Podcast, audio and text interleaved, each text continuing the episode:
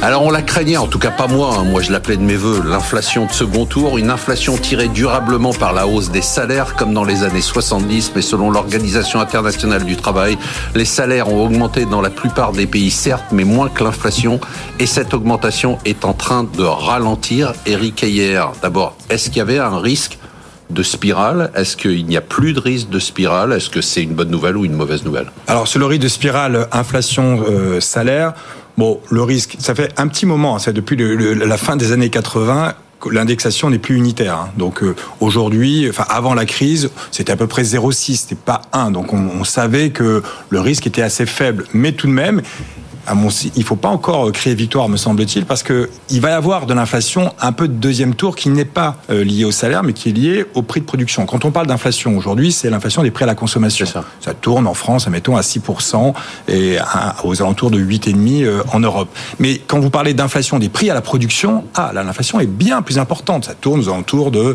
17% en France, 20% ailleurs.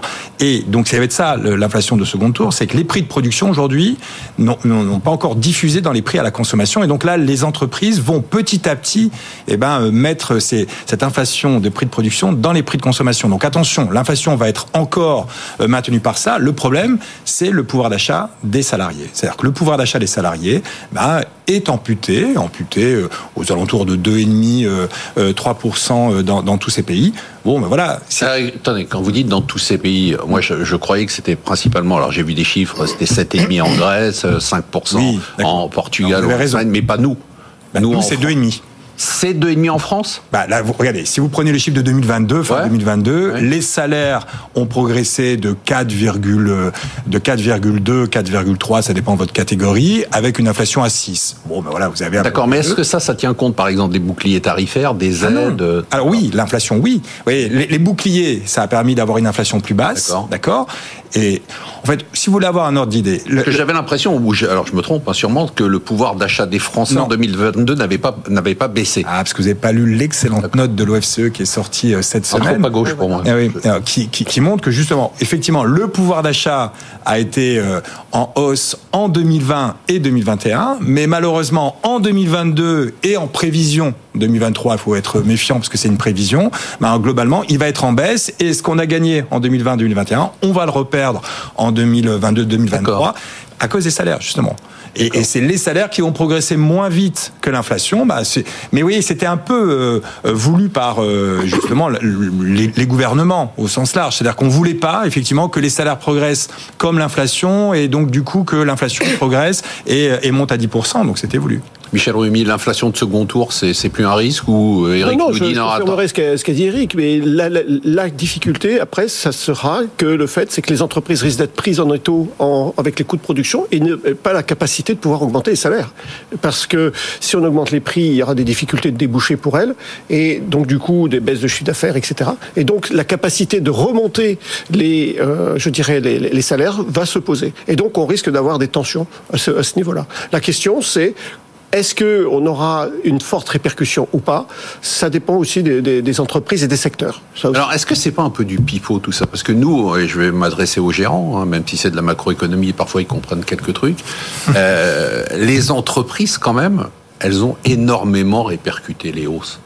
Et, et, et, elles les ont souvent amplifiées, mais c'est pas grave. Je veux dire, donc euh, euh, on le voit dans les résultats des entreprises, non, Louis de Montalembert, on le voit quand même. Les marges sont pas du tout sous pression. Les marges sont à des niveaux euh, absolument records, mais en, en, France, en Europe, dans le monde. On oui, c'est pour ça que quand Eric dit qu'on n'a pas répercuté, c'est le second tour, et ça c'est le premier tour. Faut... voilà, donc donc effectivement, comme les entreprises ont pu augmenter leurs prix, en tout cas nous c'est ce qu'on voit quand on, on regarde les comptes des entreprises et notamment grâce à la surépargne qui était là précédemment, et puis dans des secteurs assez spécifiques comme l'automobile où on n'a jamais parlé de pricing power, tout d'un coup, on a eu des hausses de prix qui étaient extrêmement importants, euh, et donc on a effectivement des entreprises aujourd'hui qui ont des marges historiquement hautes.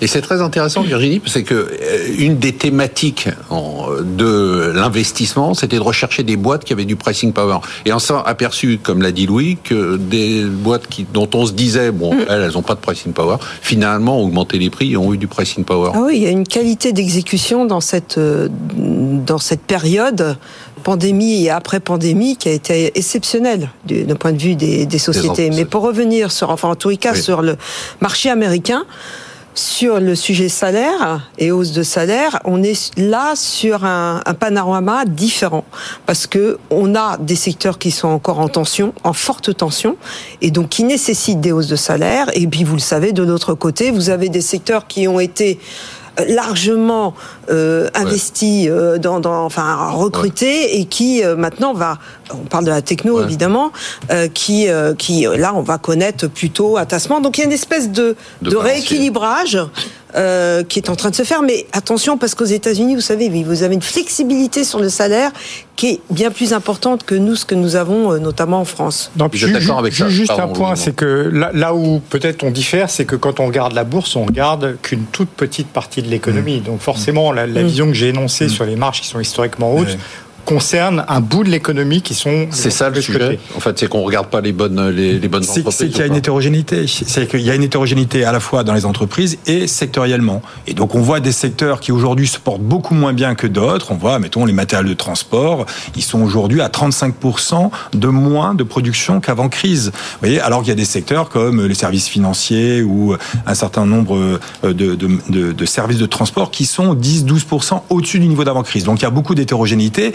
Bah, le chiffre quand même qui est les prix de production ont augmenté de 17% alors que les prix de consommation n'ont augmenté que de 6%, mmh. ce chiffre-là. Donc il va bien falloir qu'on comprenne bah, quel est l'écart et est-ce qu'il n'y aura pas cette diffusion à un moment des prix de production au, prix de consommation. L'autre point qui concerne la France, c'est qu'on n'a jamais créé autant d'emplois. Mmh. Et même la productivité, si on le regarde de façon très froide, a baissé. Alors vous voyez, c'est très compliqué de faire beaucoup de marge, non mais de faire beaucoup de marge si votre productivité baisse. Donc euh, euh, moi, il me semble que attention dans certains secteurs, là, les marges, alors c'est ce que nous dit l'INSEE, mais l'INSEE après nous dit, attention, les marges par secteur, ne les prenez pas trop avec, euh, avec certitude, on va les réviser.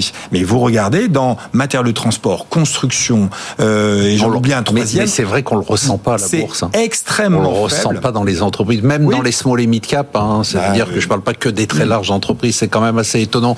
Euh, est-ce qu'on a euh, ce déséquilibre qu'on avait qui poussait les salaires à la hausse aussi du fait des offres d'emploi non pourvues. Est-ce que ça, c'est en train de se résorber du fait d'une certaine décélération de l'économie? Non, ce qui, ce qui, ce qui, qui pose problème aujourd'hui, c'est la productivité des, des, salariés. Et donc la, la problématique, c'est que en euh, France ou en général En, France, euh, et en, en, en, fait, les, les, on est, on, la France a réduit sa productivité depuis le passé. Et en fait, aujourd'hui, on est, euh, je parle au niveau macro, hein, je précise. Donc, ce qui se fait, c'est que, et en même temps, on a des besoins d'augmentation de, de, salaire du fait de l'inflation. Et donc, il va y avoir un hiatus. À un moment donné, ça va pas se faire parce que de manière générale, une augmentation de salaire passe par la productivité. Et donc ça, ça va, on va euh, à un moment donné, il va plus de pression sur les entreprises. Voilà, plus de pression, et donc ça va poser un problème après de dire, bah, il faut que vous dégagez des, des marges et il faut que, d'une certaine manière, que les, les, les travailleurs soient plus productifs.